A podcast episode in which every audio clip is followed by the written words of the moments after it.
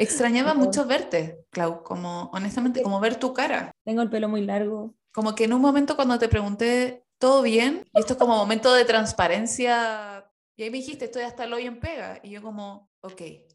Me metí en un, como que en un pantano de emociones, sí. Así que lamento, la verte. Lamento mucho haber sido parte porque no es mi intención generar ansiedad ni nada, pero sí eh, desaparecí de repente. Como que apareciste en Zoom y dijiste, hola amiga. Y yo como...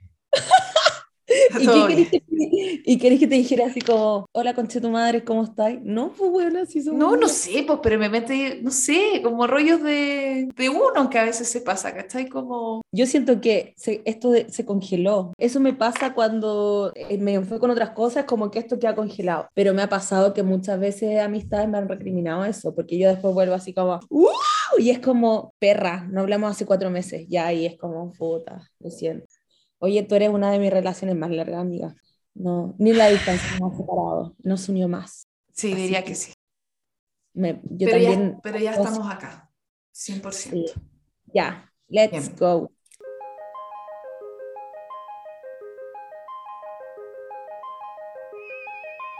Hola a todos los audio escuchas, bienvenidos a una nueva edición de En algún lugar. Para los que escuchan por primera vez, mi nombre es Carolina, más conocida como Caro, o Carito. Mucha gente me dice Carito Incluso gente menor que yo me dice Carito. Es perturbador esa weá. Alguien de años menor me diga, ¿cómo está Carito? O que alguien muy mayor te diga Carito. No me digan así, por favor, nunca. Bueno, estamos muy felices de grabar una nueva edición. ¿Cómo está ahí, Clau? Bien. Bueno, mi nombre es Clau. También me dicen Claudita. ¿De verdad? Mi, sí, mi familia. Lo aguanto solo a mi familia. También lo encuentro raro. Claudita, tengo 33 años. pero en familia, quizás los tíos siempre nos van a ver como los niñitos chicos. Pero que a mis clientes me han dicho Carito ese cariño que no se sabe cómo expresar solo con un apodo awkward. De hecho, está esa anécdota de una, un cliente que me decía Carito, después me dijo algo más y quedó como funado en mi empresa. Uh. Sí. Pero te dijo, Carito, esas piernitas, algo así. No, no, me dijo como que estábamos terminando el proyecto. Igual esta persona era muy extraña. En un mail de cierre de proyecto me dijo muchos besitos en su cuerpecito, algo así. ¡Oh! Sí. No, Brigio. Y, y, lo más, y lo más gay, como que a mí no me choca tanto porque yo estoy muy segura de que esa persona es muy gay, reprimida. Ya, ya. Eh, era hombre, era hombre. Muy gay, reprimido. Se ha copiado a mi socia oh. y como que no entendió, ¿cachai? Como que quedó. ¿Qué? Así como que se descolocó Brígido. Oye, pero si tuviera puesto algo más piola, como, no sé, la cuerpa, ahí uno entiende. Si te hablan de la cuerpa es porque ya es una. Tuve un cliente, de hecho tú también, que empieza con G, que era muy homosexual y después por la vueltas de la vida, el hermano de una amiga era amigo de esta persona, no sé, performáticamente así, pero era hetero, tenía hijos. Bueno, eh, quizás es la personalidad, pero no, pero esta persona que te digo yo no, no vivía solo, le gustaba mucho hablar y varias veces me tiraba indirectas tipo como, no, yo te cuento esto porque tú sabes, tú sabes de dónde, como dónde ah. venimos, como que me hacía esas cosas, pero, ah. pero aún así, weona, como... Pero que salga del Yo después me cuestioné mucho ese, ese, proyecto y yo pensaba, en ningún momento di espacio para que me tirara besitos en el cuerpecito. Eso está mal. En cualquier contexto. es acoso. Y como pésimo, ¿no? De hecho, tuve que hablar con él después por chat. Le dije muy profesionalmente, por favor que no vuelvas a escribirme. Y nunca más me escribió. Así con los nombres. con los diminutivos. 80 minutos explicando aquello. Oye, sí. amiga, lo que nos convoca hoy es un tema que es un poco dar, pero yo creo que las dos estamos pasando por ese momento. Está bueno como transparentarlo, pero nos tomamos como un break obligatorio por mi parte estoy empezando a estar estresada. Básicamente me vine a Irlanda para no estar estresada, para tener esta experiencia de intercambio cultural, mejorar mi inglés, conocer nueva gente y tropecé de nuevo con la misma piedra, como dicen. Creo que tengo un patrón trabajólico. Bueno, ya lo sabía, pero no pensé que acá de nuevo me iba a pasar. Es muy freak porque siento que estoy en la misma rueda y estoy en otro país, con otra cultura y no me he dado el tiempo de poder disfrutar mi experiencia siendo que tengo conocidos, pero como que no consolido amistades porque estoy todo el día trabajando, aparte de estudiar en las mañanas, estoy trabajando en dos partes. Una me hace más feliz que la otra, el hotel lo detesto básicamente. Y aparte me metí como una certificación audiovisual. Bueno. Ah, lo que me dijiste, como que te gustaría aprender a editar más y Y no me da el tiempo, no me da el tiempo para, no me daba el tiempo para este podcast, eh, no me da el tiempo para hacer nada bien en realidad. ¿Tu pieza está desordenada o no? Pues igual hablan. Súper desordenada, pero siempre he sido desordenada. Entonces, quizás. Siempre he sido trabajólica. Siempre he sido trabajólica, entonces. Obvio, ya. Mi pieza está muy desordenada, pero el exterior está muy ordenado. Entonces, como los, las, los lados comunes, cocina y todo. Y Importante... me esmero mucho para hacer la parte de la cocina y el living, pero mi pieza la tengo dejadísima. Ya, pero importante es la separación entre desorden y suciedad en tu caso, por lo que te conozco, está desordenado, más no sucio. Como, eso es algo que he aprendido, como que uno puede ser desordenado, pero nunca cochino. Nunca cochino. Nunca cochino. O sea, es que ya somos adultas, pues amiga. O sea, yo reconozco que dejaba platos por semana en mi pieza antes. Lo reconozco, pero ya soy una mujer adulta que se para y va a dejar las cosas y las lava y todo bien. Oye, y, y sobre lo que estáis diciendo, para que la gente sepa, no necesitas financieramente tanto para estar en dos trabajos, ¿o no? ¿O sí? Financieramente me vine bien porque, bueno, generé harto ahorro en la pandemia y antes de pandemia también me iba a ir, así que tenía esa plata, entonces no, no, no necesito dos trabajos. Pero llegué acá y realmente es muy caro vivir y nuestra moneda versus el euro y con un país caro es como un poco... Como el hoyo. Como el hoyo, si estamos al nivel de Londres, o sea, como yo pensé que iba a estar un poquito más barato que Londres y no. Entiendo que Londres e Inglaterra es como uno de los países más caros, si no es el más caro para... Sí, están al, creo que similar. De hecho, he conocido gente que viene de Londres y ha dicho que está más caro acá. Pero en versión, es que igual es, es, absurdo como comparar cosas con la moneda chilena, pero una bebida, una coca en lata. Ah, una coca en lata, 1.2, 1.200 pesos. No sé cómo está Chile ahora, pero creo que también está carito como 900, Chile está más caro que la chucha. Bueno, es que Chile dentro de la región de Latinoamérica es creo que el más caro, el costo de vida. Por ejemplo, algo que me choqueó mucho, vivo en una pieza, solo en una pieza y pago 600 euros. Esos son como 600 mil pesos, 580. Pático. Y eso ya es mucha plata. Entonces ya puedo venir con plata y todo, pero tampoco me voy a gastar toda la plata. Entonces eh, postulé a muchos trabajos eh, de servicio, me, me, llamaron a una entrevista en un hotel y cuando tuve mi visa empecé a trabajar en ese hotel. Al toque. Al toque. Pero a ti te habían dicho un warning del hotel, como esto es una pega brígida. Te lo había dicho, que la, la, la mina me dijo como es demasiado brígido y bueno, ahora veo las consecuencias porque en un, un, momento igual dije, pucha, qué bueno que tengo trabajo, me voy a aguantar, pero ya no aguanto mucho y lo que me da más lata es que estoy tan eh, infeliz en ese trabajo, no puedo ver el lado bueno de ese trabajo porque es un muy buen team. O sea, las supervisoras son muy preocupadas, la gente es muy buena onda, que se preocupan de generar eso, versus otros hoteles que te tratan pésimo, que se ríen de ti. Y yo sé que ese es un muy buen lugar para trabajar, pero no lo estoy disfrutando. Y sé esto cuando estoy fuera, pero cuando tengo que estar adentro, lo paso pésimo. Estoy en otro trabajo. Quizá no es para ti nomás ese trabajo, porque si no depende de la gente, es algo que pasa dentro de ti nomás, como que no, no es lo tuyo. sí. que... Eh, bueno, esa es mi situación, eh, estoy con muchas cosas y los días no me dan, por ende pierdo contacto con mi familia, con mis amigos de acá, con mis amigos de allá. No sé si me mirarán con pena, pero yo también encuentro que es poco sano y en tu caso igual está ahí un poco similar, ¿no? Sí, estoy quizá no tan con el pecho apretado, como, como tú quizá, como, ah, esta infelicidad, pero no sé si lo había comentado, pero yo después de un 2021 como el reverendo pico, yo creo que es como mi peor año en mi existencia como este ser humano que soy. Lo pasé muy mal, pero es como cuando hablan siempre en la secta de Raúl, nuestro terapeuta, como que es necesario tocar, como que uno cuando toca fondo en verdad es como puedes resurgir, ¿cachai? Eh, tocar fondo es donde se generan esos grandes cambios en la vida. Yo toqué fondo y he hecho muchas cosas para ir cambiando mi vida, muchas, muchas weas. Eh, prestarme más atención a mí, básicamente, y sobre eso ir haciendo cosas.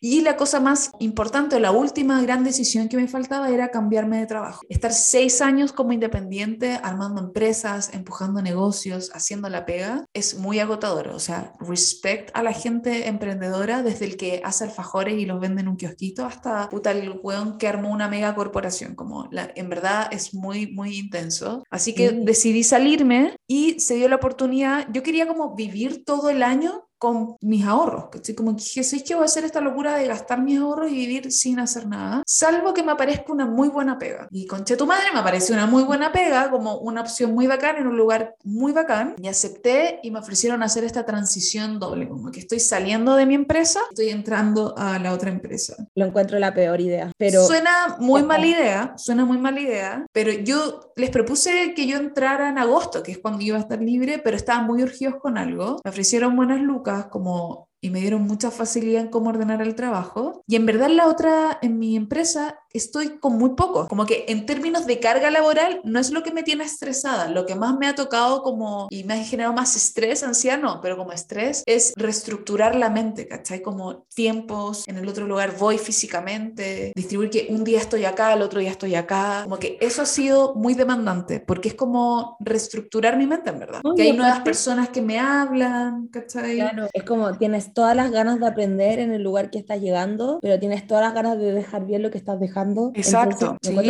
Cuando estoy tocando fondo, como en esa situación, como sensación de que, oh, ¿por qué elegí esta weá? Me recuerdo que yo acordé que para mi cumpleaños, que es la primera semana de agosto, me voy al Caribe desconectada. Y ahí ya voy a estar fuera de la otra cuestión. Ah. Y en esta empresa, que es yo soy empleada, lo que pasa, me imagino obvio, es que en verdad nadie te habla en vacaciones. Así que eso como que es mi lugar feliz, cuando estoy muy como demandada de tiempo. Además que me di cuenta, descubrí que gente de la nueva pega no sabe que yo estoy en transición, entonces asumen que estoy full. Entonces ah. he tenido que explicar mucho eso, porque me empiezan a mandar cosas a cada rato y yo como, oye, no, no, no estoy en ese modo en este momento, no puedo ayudarte con eso. Igual es como el pico esa sensación, ¿cachai? Como que desde la exigencia propia y pseudo culpa a veces me siento como incómoda de tener que decir que no puedo estar en esas reu, pero en verdad es lo que acordé, ¿cachai? Y no me están pagando por ese tiempo que no trabajo ahí. De todas maneras, pero es un culazo, porque al final eh, preparar material para la reunión de mañana cuando hoy día es tu día del otro trabajo, yo lo encuentro una locura, pero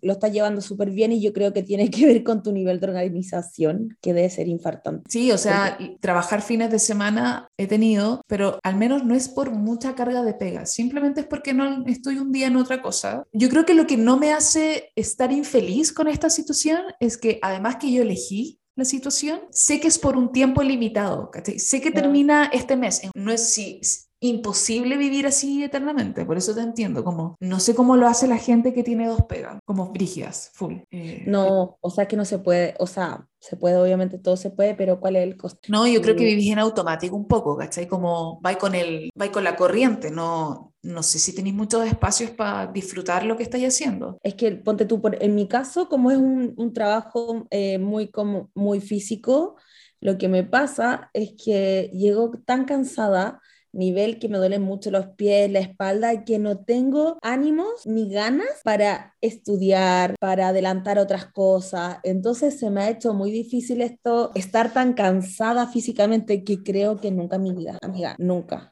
Ni, ni, cuando iba al gimnasio, porque el gimnasio es un deporte que te libera cosas, pero esto es dolor, dolor. Bueno, hasta cogeo cuando salgo del trabajo, o sea, esa weá la encuentro insólita, tengo 30 años, o sea, 33, pero bueno. Como nos decían... Eh, Raúl Sensei, el maestro. El maestro, eh, sí. Uno, tiene que aprender a reconocer eh, esos patrones, así que yo también tengo un deadline por lo menos para el trabajo de housekeeper y cuando me, me devuelvan los impuestos, chao. Es que eso es súper importante porque además creo que cuando uno entra en el modo, yo creo que cada vez que digamos Raúl tiene que sonar un como un como eso muy hindú. No, como el cuenco, el cuenco tibetano. Sí, cada vez que digamos Raúl, tiene que sonar eso por Raúl, como solo decir... Que lo vamos a mandar. Mandémosle este capítulo. Pero dos cosas, como que siento de que no somos las únicas que estamos en esta situación, conozco mucha gente, gente muy cercana que ha decidido eh, hacer más cosas Y en ese hacer más cosas puede ser estudiar una carrera mientras, mientras hacen otra hueá o tomar muchos trabajos. Creo que una gran diferencia es como la sociedad actual en la que vivimos. Tengo la sensación de que si nuestros papás o abuelos hacían dos cosas, eran dos cosas con el ritmo de hace 20, 25 años atrás, que eran mucho menos, mucho menos conectado, mucho menos la carga, porque no era posible hacer tantas cosas a la vez. Entonces, hoy hacerlo el 2022 en la era moderna de nuestra sociedad, hacer dos cosas, yo creo que tiene el peso para nuestros abuelos como de hacer cinco o seis cosas.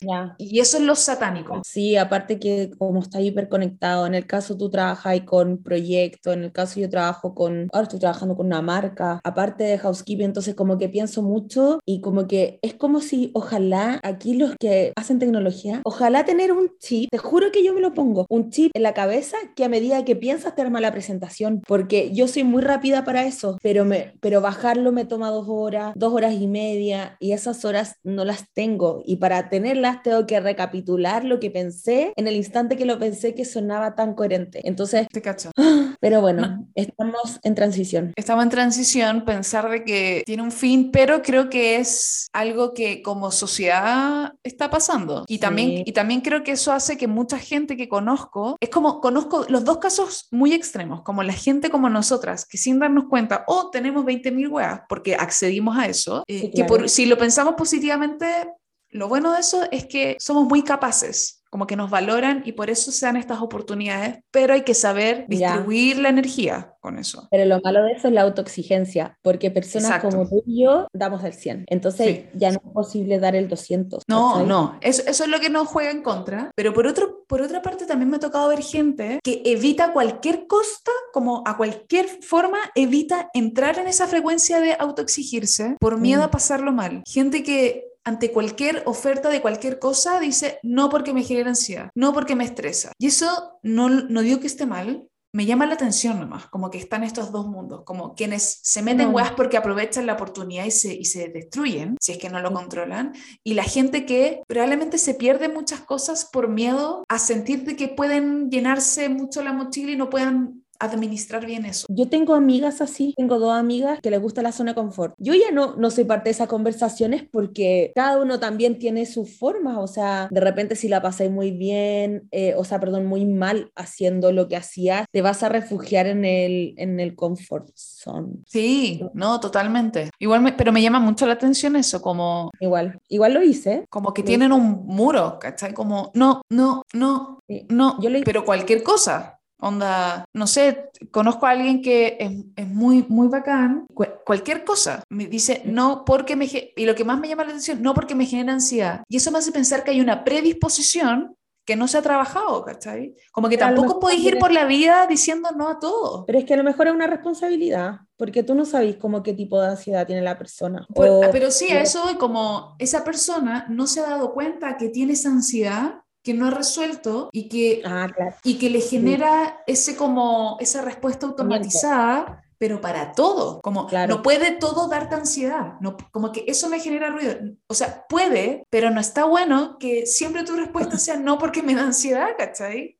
Amiga, tenemos un psicólogo increíble, se llama Raúl, te lo presento. Mira, de todas formas, al generar este tipo de conversaciones con tus amigas, yo creo que todos pisamos el palito de terapiarse. Sí.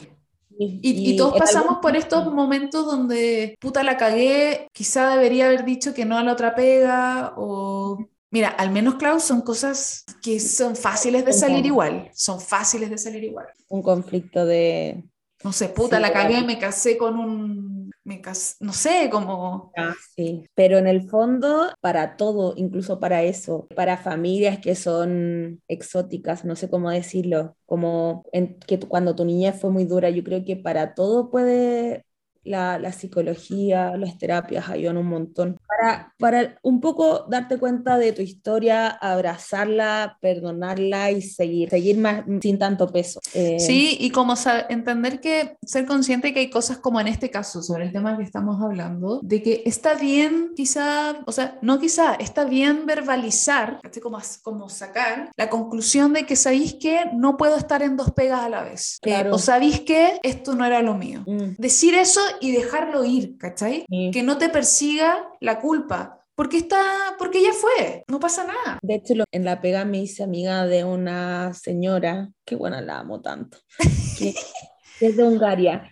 y la amo, la amo, y me dice, hola chiquilina, y yo, ay, no, no te amo. Es que la amo. De hecho, me quiero juntar con ella fuera del trabajo, eh, tomando un copete, algo así. Y le comenté que me quería ir, que no estaba bien, y me dijo, es solo para algunos. Y es verdad, eh, los tipos de trabajo, cualquier tipo de trabajo, es solo para algunos, y más en, en este tipo de trabajo con fuerza, quizá en el rol que estás desempeñando tú, es solo para algunos. Pero por lo menos hay espacio para todos, así. En mi frustración y en mi casi estrés, ya como tirando la esponja, tomé la decisión, obviamente, de dejar un trabajo. Tampoco me va a hacer millonaria en ese trabajo voy a dejar de lado el que menos me gusta, me voy a enfocar en el que más me gusta y también me voy a enfocar en tener, hacer panoramas, viajar, porque el trabajo del hotel no me estaba permitiendo salir los fines de semana a otros países ni hacer cosas. Eso me va a traer altos beneficios, también tardes libres para poder trabajar y administrar mi tiempo en el nuevo trabajo. Así que gracias Raúl.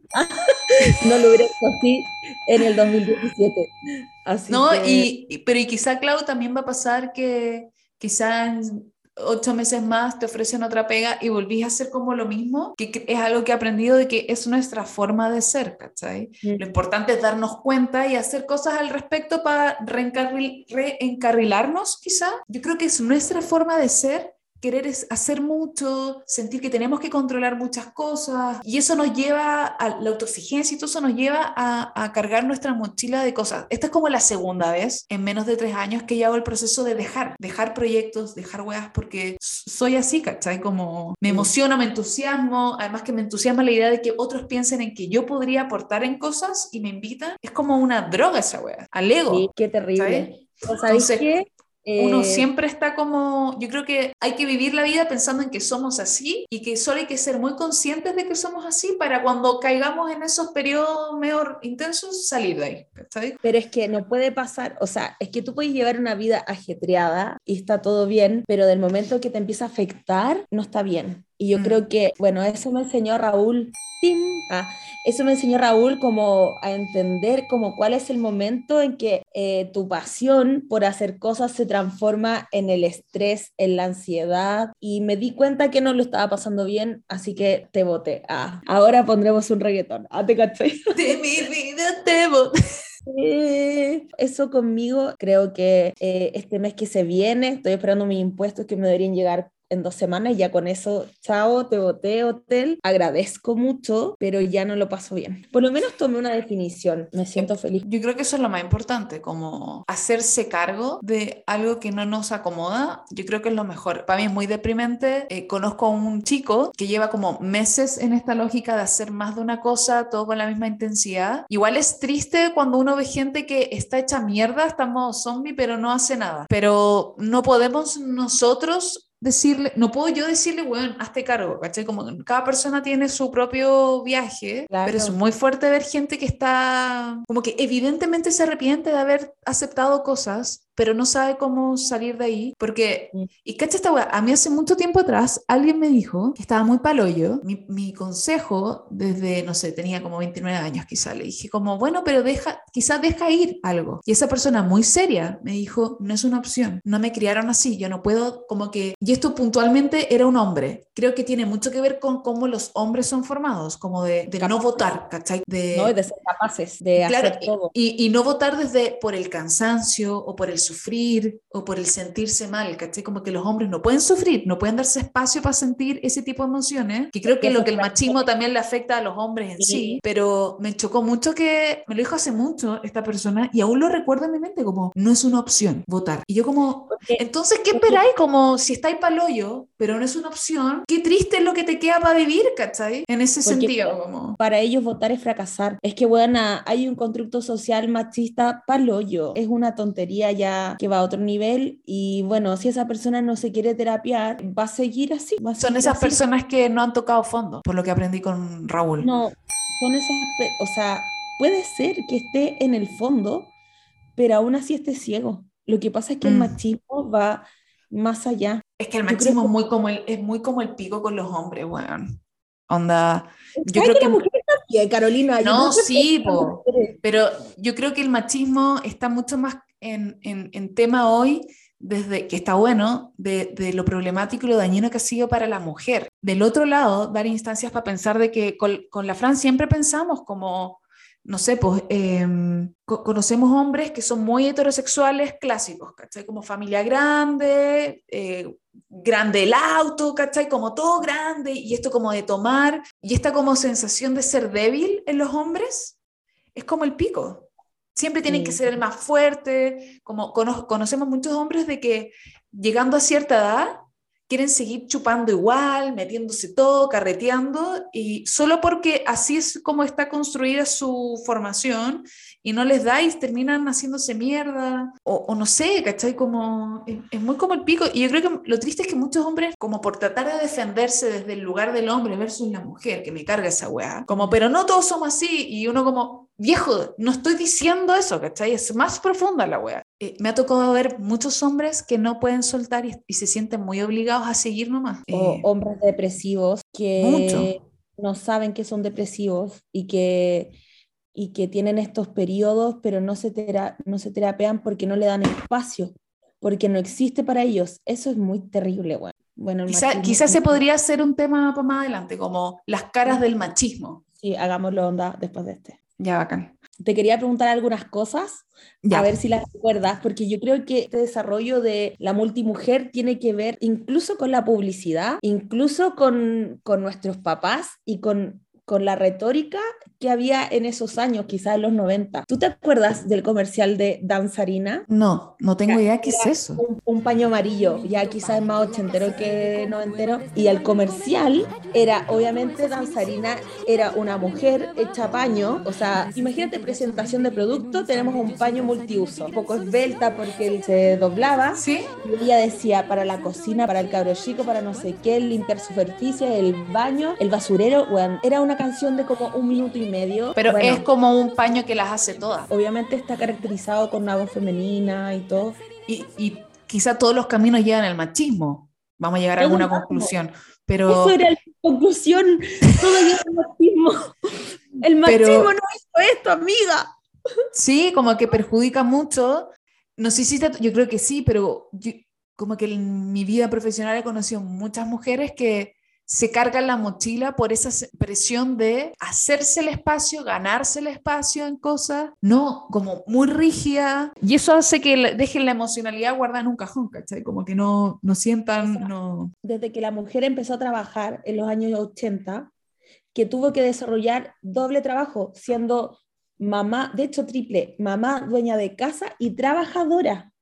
O sea, ya ven, como yo creo que no sé si tanto hombre hace doble trabajo, te juro, venimos seteadas a, hacer más de una cosa. Y eso yo lo vi en mi mamá, eso lo vi en mis tías, lo veo en, en, la generación de los baby boomers, es una realidad. Y yo creo que nos afectó. Por eso ahora tiene uno que reflexionar y decir como ya me elijo a mí y ahí tomar la decisión. O sea, no venimos codificados de esa forma, porque No, y quizá por eso está esta gente que te digo que rechaza cualquier weá. Son el resultado de otras personas de que aceptaron todo y terminaron un poco como nosotras, ¿cachai? Como o arrepintiéndose o sintiéndose angustiada por cómo, cómo salgo de acá. Personalmente, salir de mi empresa me tomó todo un mes pensar mucho, lo pasé muy mal, porque no era tan fácil como renunciar, por ejemplo, porque hay, hay formalidades, ¿cachai? Hay documentos de por medio, acciones de por medio. Juan, pensé caleta esa wea, como que me sentía de alguna forma amarrada. No, totalmente. Eh, fue difícil, pero sí yo creo que tiene mucho que ver con esta construcción social de hombres y mujeres eh, y que está resultando gente, que lo veo que otras personas me han dicho, que generaciones más jóvenes vienen con el, y entre comillas, quiero dejar súper claro, con el problema de que no se comprometen con nada, que no asumen nada no lideran cosas. Pero eso para ojos de quién? De personas que hacen... De personas que son, por eso digo, entre mega comillas, que eso es un problema, pero claro, gente, hay un choque generacional, ¿cachai? Heavy. Heavy. O sea, porque yo que vengo de ser trabajólica, te digo, sí, los jóvenes no se comprometen, pero es que a lo mejor los jóvenes realmente se comprometen con ellos, con su salud. Yo tengo como asistentes o ejecutivos más chicos que decían, eh, no, que voy al psicólogo y yo a mis 23 años, el día del hoyo, tapaba, tapaba, todo con copete, con piscola, con fiesta, entonces, eh, y así estaba mi rueda. Entonces, como que también hay una conciencia, obviamente hay casos, pero en general hay, hay una conciencia. Oye, igual era más barato en nuestra época tomarse una piscola que ir a una la terapia es cara en Chile. No digo que por eso uno no se mete a terapia, pero es muy cara la terapia. Sí, pero igual yo me hubiera dejado de tomar ocho piscolas y pago una sesión.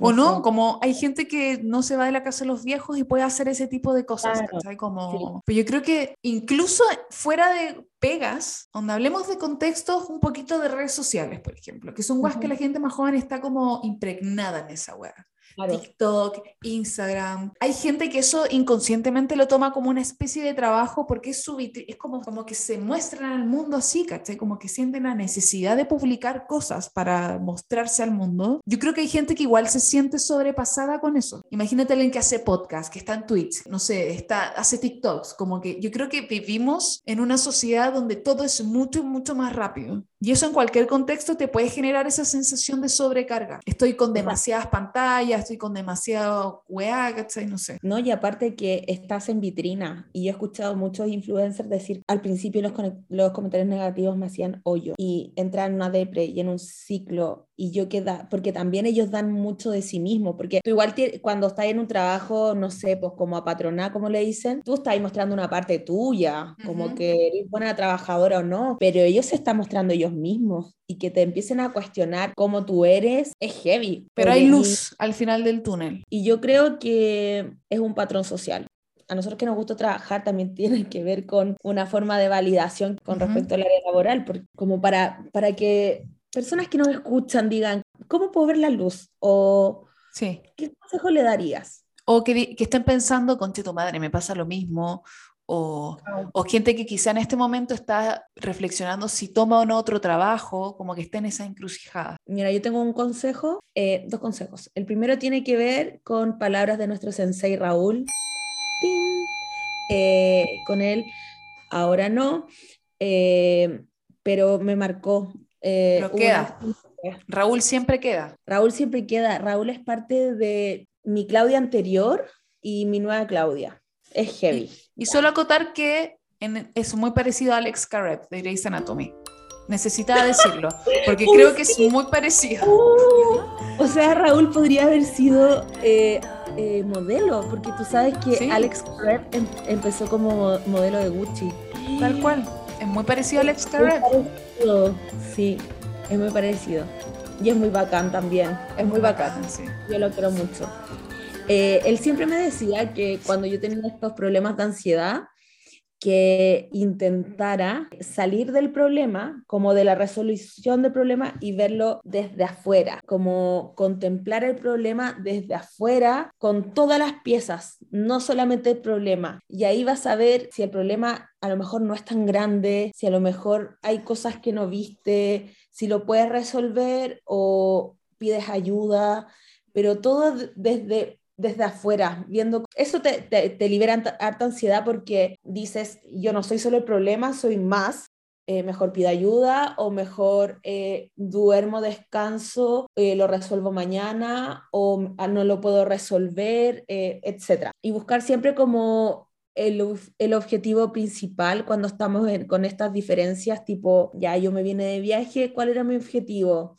Y si me voy por las ramas porque eh, me gusta el trabajo y todo, es siempre volver y replantearse, siempre replantearse para poder tomar decisiones.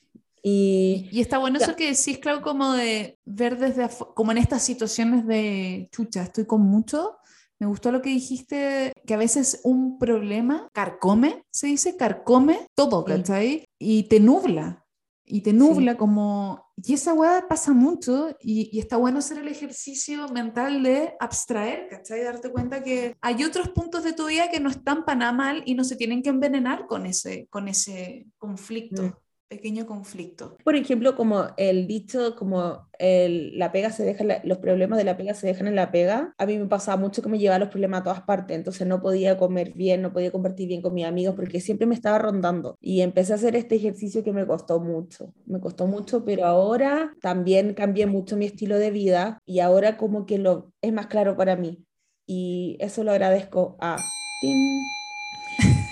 Y, y lo otro, eh, hay que siempre tomar decisiones, como si uno está siempre en la misma rueda y estás ahogada de la rueda y de verdad la rueda es no tengo tiempo porque estoy solo en esto, tienes que parar en algún momento y tomar una puta decisión y generar un puto cambio a raíz de tu decisión.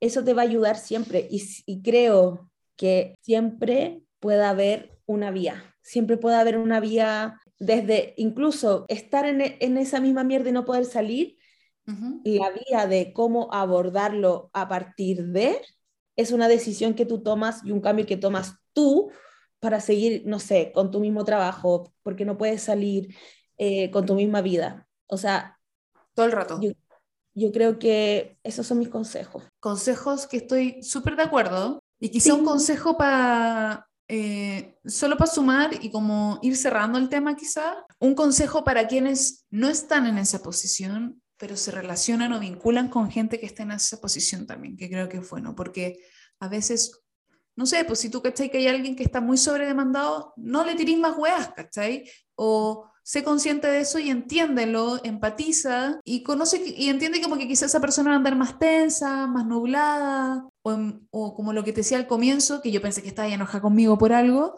eh, pero después caché de que no, que solo tú estabas como en conflicto con temas tuyos, eh, estar más atento también, como quienes rodean a personas que están sobredemandadas de cosas. Eh, creo que eso es súper importante igual. Totalmente. Porque si alguien está sobredemandado y uno solo le mete más cosas o se enoja porque esa persona está sobredemandada y no puede, no sé, salir con, con ella, no está bueno igual, ¿cachai? No está ahí siendo empático, no está ahí entendiendo que está en su rollo. Y además alguien que ya está mal, se, sentirse mal porque la otra persona se enoja, ¿cachai? Como que no, no está bueno. Como que también ese es mi consejo de de ser más conscientes y empáticos quienes no están en esa posición. Y tampoco como hacer esas conclusiones de que, ah, no, que esa persona no se la pudo muy débil, ¿cómo no se va a poder esos dos trabajos?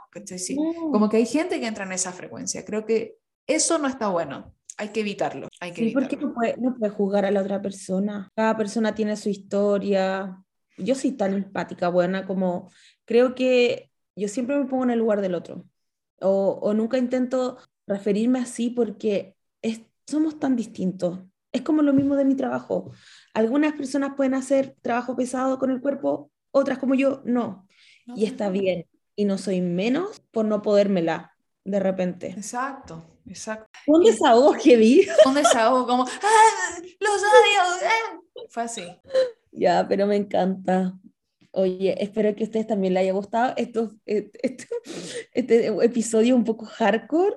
Eh, es como pensando en el que está antes, que es el de las películas, como, ah, Matilda, Jurassic Park, como muy tranquila, y después como acá, la vida es muy densa, así como...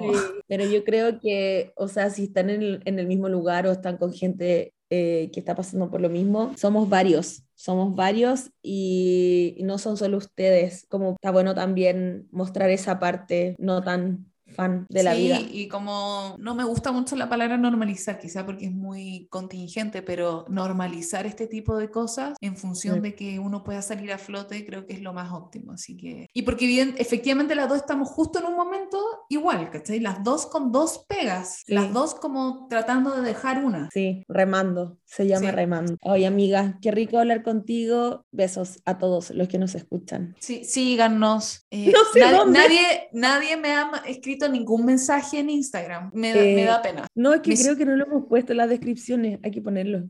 Ah, chucha. Retiro lo dicho. Vamos a dejar nuestro Instagram y los invito a que escriban. Eh, a veces se nos hace difícil pensar en temas porque como estamos con otras cosas, eh, sería bacán que alguien nos escribiera como, oye, hablen de, no sé, los fideos con huevo. Cualquier weá, como... Ya, oye... Deberíamos reunir como dudas o temas de otros y solo hacer un capítulo hablando por 10 minutos de cada tema random que alguien nos escribe. Eso me encanta. Igual los voy a dejar en las preguntas de Spotify. También se, puede hacer, se pueden subir videos, ¿sabías? ¿Tú quieres subir este video como estamos hoy? No, no, no, no. Estoy como pescador igual. Tengo como mala cámara. Es que está ya contra luz. Puede ser eh, que todos tengan lindos días y nos ayuda mucho de que compartan el podcast. No vivimos de esto. Este no es el segundo trabajo que estamos tratando de dejar. Pero eh, la idea de esto es que ojalá lo compartan con gente que crean que le puede gustar este tipo de conversaciones como de dos amigas que hablan desde algún lugar. Oye, ya, y también agradecemos todos los comentarios que nos han llegado, que ya no son así demasiados, pero sí son dos números, dos dígitos. Y... Ah.